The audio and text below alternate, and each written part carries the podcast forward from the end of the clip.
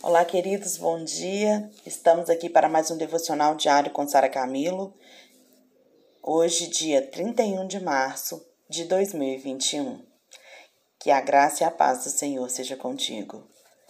Hoje nós vamos tratar de um tema que tem tudo a ver com a semana que a gente está vivendo. Nós vamos falar sobre a cruz, mais especificamente sobre andar pela cruz. Nós já entendemos o significado da cruz. Então hoje a gente vai falar como nós cristãos andamos pela cruz. O nosso versículo-chave está em Mateus 16, capítulo 24, 25. Então disse Jesus aos seus discípulos: Se alguém quiser acompanhar-me, negue-se a si mesmo, tome a sua cruz e siga-me. Pois quem quiser salvar a sua vida, a perderá mas quem perder a sua vida por minha causa, a encontrará. Então, hoje nós vamos falar sobre a cruz.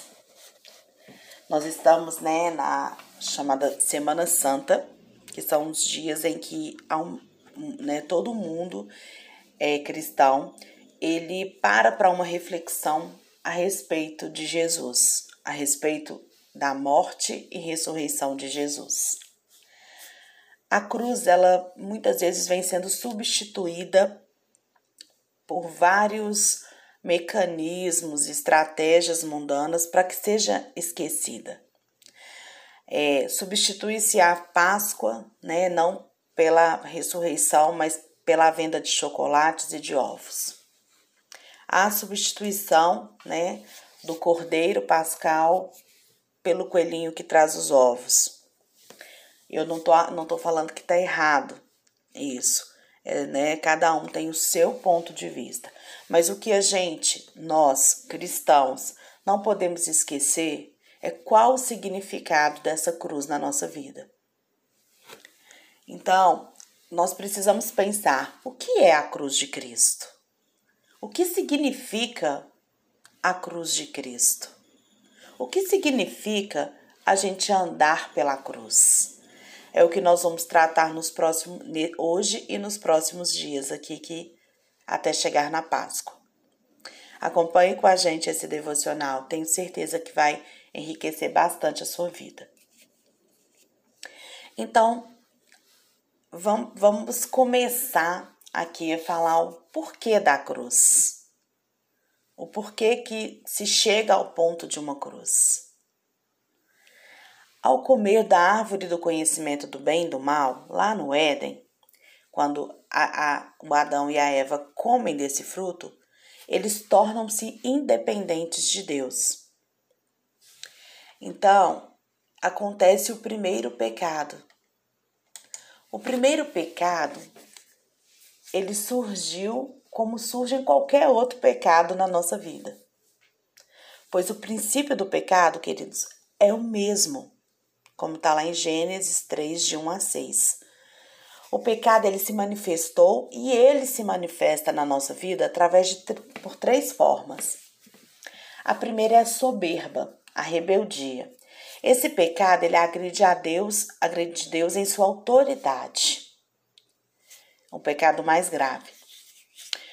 Segunda forma do pecado é a desobediência.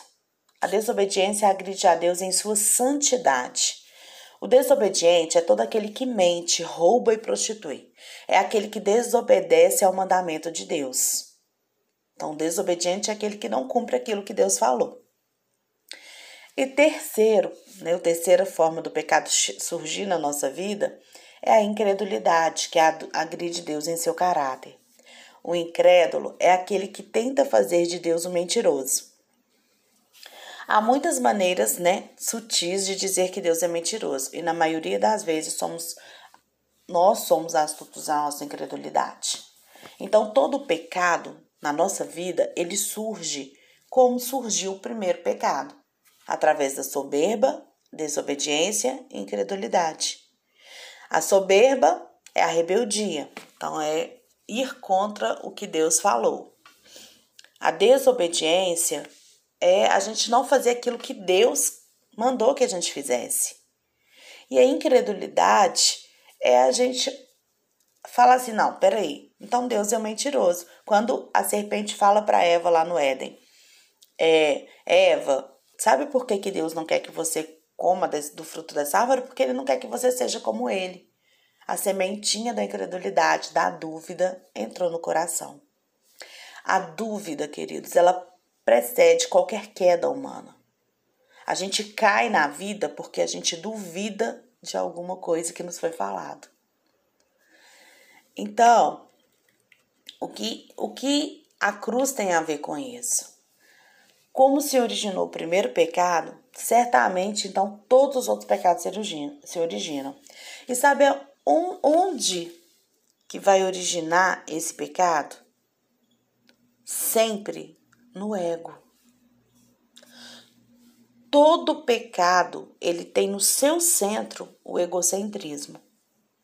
Todo pecado tem na sua origem o ego em ação. O que, que é o ego? O ego é o centro da personalidade humana. O ego é o lugar em que se reconhece os nossos, as nossas emoções, os nossos sentidos, os nossos, o nosso querer. Então, o ego, ele é, é um, ele é um comportamento que cada um vai ter com aquilo que acha, que pensa a respeito de si mesmo. Isso é o ego. É, então, todo pecado, ele tem origem no ego. O ego é o eu sei, eu quero, eu mando, eu preciso. O ego é isso. É centrar tudo em mim. Certo? Quando nós temos uma, uma vida cristã equilibrada, o que, o que está no centro da nossa vida é a cruz, é Jesus é a vontade do Pai. Quando eu não eu tenho uma vida cristã que não está equilibrada, no centro estou eu. A cruz faz parte da minha vida. Eu sei da cruz, eu conheço Jesus, eu sou grata pelo que ele, pelo que ele fez por mim, mas ainda o que toma decisão na minha vida não é a vontade do Pai, mas é a minha vontade, é o que eu desejo, é o que eu penso. Eu não estou preocupado com o que o outro vai sentir, com o que o outro vai passar. Não. Interessa sou eu. O primeiro pecado ele é originado no ego. A Eva e o Adão, eles queriam ser como Deus. Então, é, a vida cristã baseada no ego, é a vida cristã em que a minha decisão ainda é tomada de acordo com a minha vontade. A vida cristã baseada na cruz é a, é a vida cristã em que a vontade do Pai suplanta a minha, que a vontade de, do Pai é superior à minha. Então, a cruz ela não faz parte da minha vida. A cruz é, é a minha vida, é o centro da minha vida. Eu tenho trabalho, eu tenho meus desejos, eu tenho trabalho, eu tenho dinheiro, eu tenho bens materiais, eu tenho né, o grupo da igreja, o grupo da família, mas as minhas decisões não são tomadas baseadas nisso, são tomadas baseadas na vontade do Pai. Uma vida cristã em que a cruz não está no centro, ela sempre vai basear as suas decisões, as suas escolhas no eu, no que eu quero, no que eu decido, no que eu acho. Quando o homem optou por comer da árvore do conhecimento, o seu ego, a sua alma, foi aumentado e passou a ser o centro da personalidade humana. O propósito de Deus era e é que o espírito humano fosse o centro. Esse sempre foi o propósito de Deus. Por quê? Porque Deus criou o espírito humano para que pudesse conter o espírito de Deus. Mas o pecado ele transformou o homem em algo da alma. O espírito, ele morreu e o ego se tornou o centro, e por isso o homem passou a ser egoísta e egocêntrico. O que é pecado? Às vezes a gente fica aí pensando, isso é pecado, aquilo é pecado. Pecado, queridos, é tudo aquilo que tem origem no ego. Tudo aquilo que está surgindo do meu ego e não da vontade de Deus. Tudo que é feito independente de Deus é pecado. Pode-se pregar, pode-se orar, pode fazer caridade, né? A gente pode fazer isso tudo e não está fazendo para Deus.